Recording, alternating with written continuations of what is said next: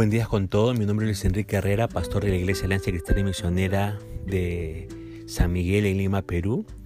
Quisiéramos tener la reflexión del día de hoy, miércoles 17 de junio, en el libro de Hechos, capítulo 23, versos 23 y 24, la versión NTV.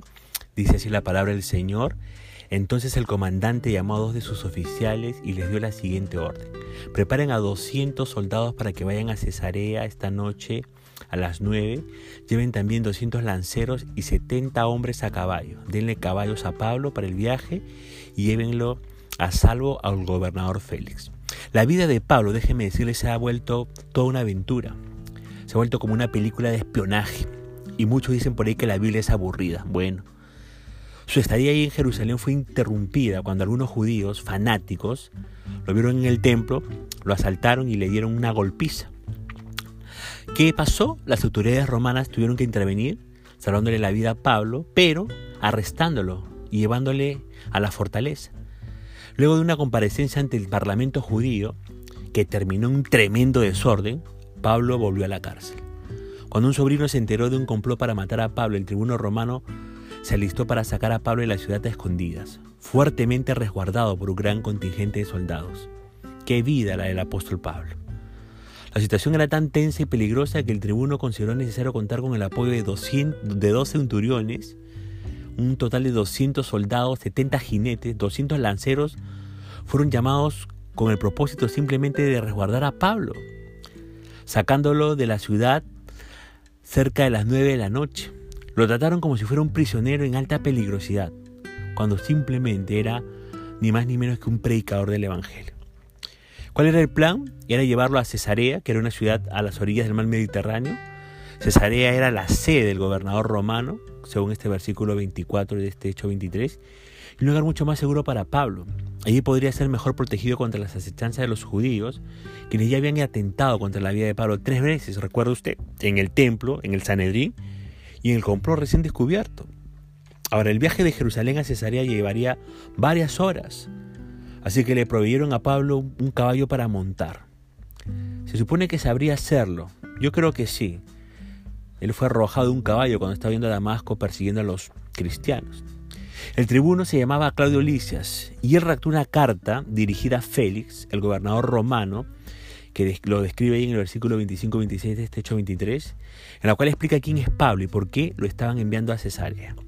La carta es una mezcla interesante de verdad y exageración, si usted sigue leyendo del versículo 27 al 30. El tribuno reporta correctamente cómo Pablo fue arrestado en el templo, cómo los judíos casi lo mataron, pero exagera al decir que él fue a salvar su vida, porque sabía que era un ciudadano romano, en el verso 27 de este hecho 23.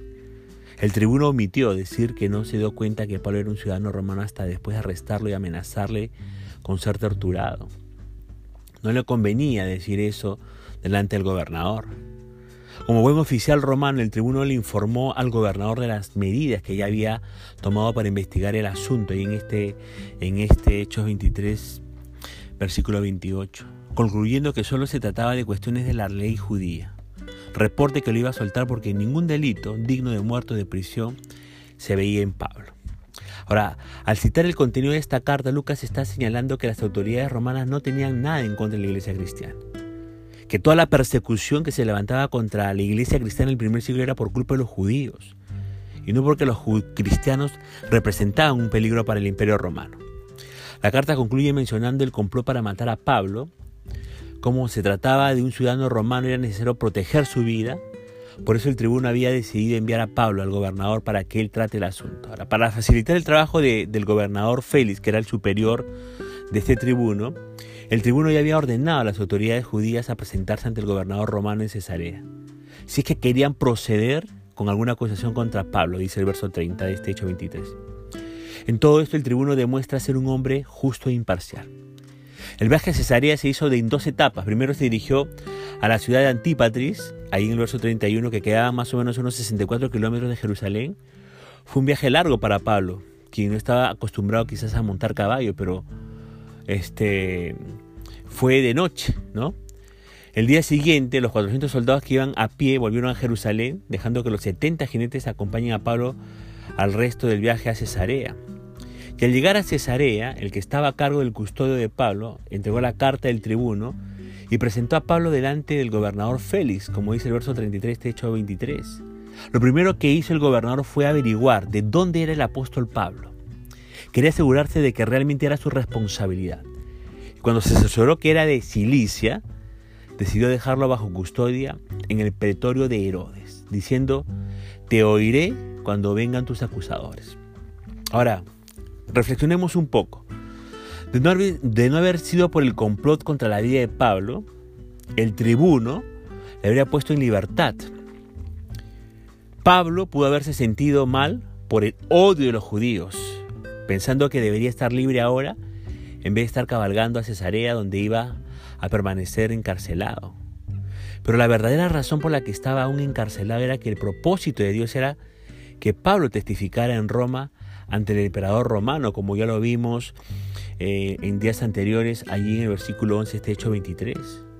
A la luz de esa realidad, podemos decir que el complot contra Pablo fue simplemente el instrumento humano que Dios usó para retener a Pablo en la cárcel para que se cumplan sus planes.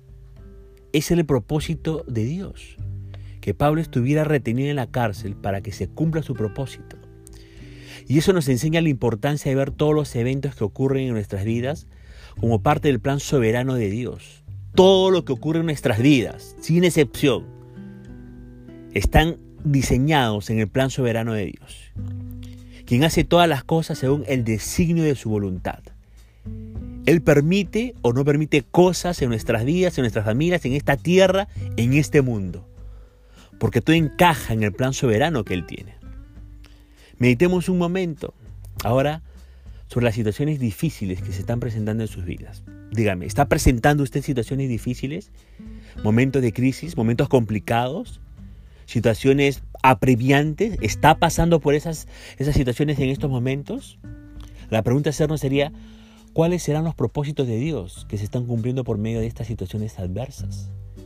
¿Qué planes específicos está sucediendo pues, en nuestras vidas por parte de Dios al permitir esas adversidades, crisis, dificultades, momentos angustiantes? Hay una segunda pregunta que quiero responder con usted. ¿Cómo confiar más en la soberanía de Dios? ¿Cómo confiar más en la soberanía de Dios? En primer lugar, si usted quiere confiar más en la soberanía de Dios, tiene que dedicar tiempo a la lectura de la Biblia, a la oración y a meditar en el propósito de los problemas. Escúcheme bien. Usted quiere confiar más en la soberanía de Dios. Dedique tiempo a la lectura de la Biblia, a la oración y a meditar en el propósito de los problemas. La Biblia y la oración juegan un papel importante en la vida de los que somos seguidores de Jesucristo. Por medio de la oración podemos nosotros al Señor eh, pedirle que nos capacite para confiar. Y por medio de la lectura de la Biblia la fe se puede producir en nuestros corazones, como dice Romanos 17. Además, las experiencias difíciles son instrumentos de Dios para ejercitar y fortalecer nuestra fe en su persona. Entonces, ¿quiere usted confiar más en la soberanía de Dios? Dedique tiempo a la lectura, a la oración y también a meditar en el propósito de los problemas. En segundo lugar, ¿cómo podemos confiar más en la soberanía de Dios? Estudie y profundice en el conocimiento de la identidad de Dios. Estudie y profundice en el conocimiento de los atributos de Dios. Piense en lo importante que es tomar a Dios tal como se reveló en las Escrituras. Mejor dicho, amigo y hermano, debo mirar a Dios y confiar en, confiar en Él considerando la forma como Él mismo se ha presentado, cómo quiere ser conocido, como un Dios de gracia, un Dios de compasión, el Dios que salva a los pecadores. Así se ha revelado Dios. Y Dios tiene muchos más atributos que no le puedo describir ahora. Pero si queremos aprender a confiar en la soberanía de Dios, tenemos que aprender a profundizar y estudiar quién es Dios, cuál es la identidad que tiene Dios, para confiar en los atributos, en el carácter que tiene Dios. Y en tercer y último lugar, ¿cómo podemos nosotros confiar más en la soberanía de Dios? Comprenda, entienda que su confianza en Dios es proporcional a su conocimiento del Evangelio. Su confianza en Dios es proporcional a cuánto usted conoce el Evangelio. El grado de conciencia y confianza en la soberanía de Dios está subordinado al grado de, de conciencia y confianza que usted tiene en el Evangelio. Nuestra capacidad para creer en la providencia divina está determinada por nuestra capacidad de discernir y abrazar el Evangelio. Nuestra confianza en la soberanía de Dios no puede elevarse por encima de nuestra confianza en la gracia de la salvación. Y en realidad, déjeme decirle, esta última determina la primera. La gracia de la salvación, el entender la gracia de la salvación, determina mucho el hecho de nuestra confianza en la soberanía de Dios. El desafío para usted y para mí es aprendamos a confiar en la soberanía de Dios, conociendo el Evangelio adecuadamente, conociendo la identidad de Dios, sus atributos y también leyendo las escrituras, orando y meditando en los, problemas, en los problemas que se nos pueden suscitar a la luz de las escrituras. Así vamos a aprender a confiar en la soberanía de Dios. Dios nos ayudó en este propósito, hermanos, de crecer en ese sentido, de nuestra confianza en lo que Dios hace este, a través de las pruebas, dificultades y circunstancias en nuestras vidas para aprender. Dios les bendiga y estaremos comunicándonos en estos días.